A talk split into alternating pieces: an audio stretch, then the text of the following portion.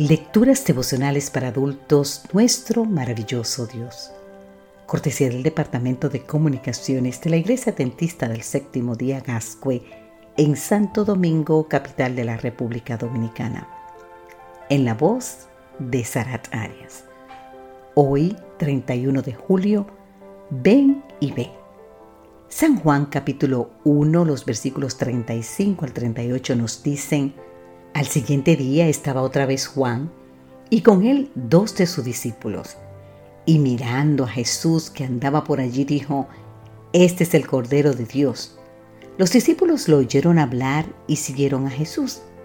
Volviéndose Jesús y viendo que lo seguían les dijo, ¿qué buscáis? Ellos le dijeron, Rabí, que significa maestro, ¿dónde vives?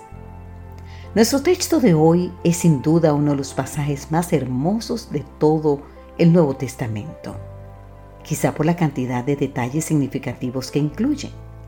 El pasaje comienza con Juan el Bautista cumpliendo la obra para la cual había sido nacido en este mundo, señalar a Jesús como el Cordero de Dios.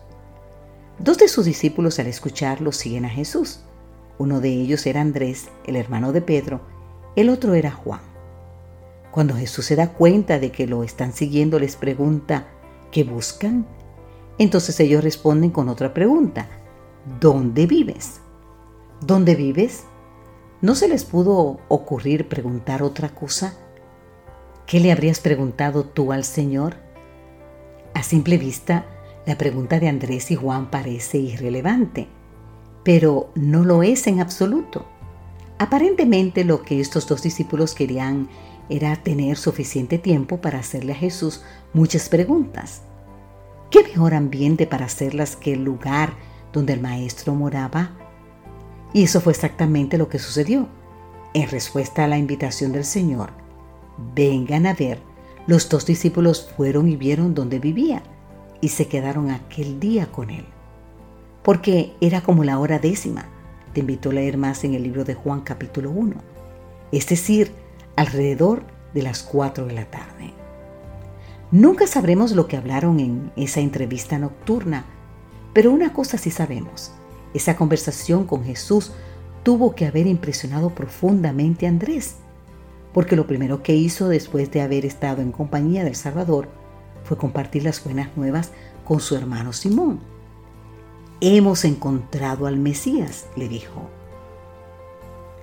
Querido amigo, querida amiga, Hoy es también tu privilegio de estar a solas con Jesús y oír sus palabras. Puedes llevarle tus cargas y preguntarle todo lo que te confunde. Lo mejor es que el acceso a Él es libre, incondicional y sin límite de tiempo. Pero sabes qué, quizá te estás haciendo la pregunta, ¿demasiado bueno para ser verdad? Prueba a ver qué pasa comenzando hoy mismo. De hecho, su invitación para ti es ven y ve. Querido Jesús, al igual que Andrés y Juan, me propongo pasar más tiempo a solas contigo, sentarme a tus pies y oír tus palabras. De esta manera, Señor, quiero tener un encuentro personal contigo cada día y así poder anunciar a otros que tú eres el Mesías. Querido amigo, querida amiga, Cualquiera sea tu situación, ve a Jesús. Él está dispuesto a escucharte. Y Él te dice, ven y ve. Que Dios hoy te bendiga en gran manera.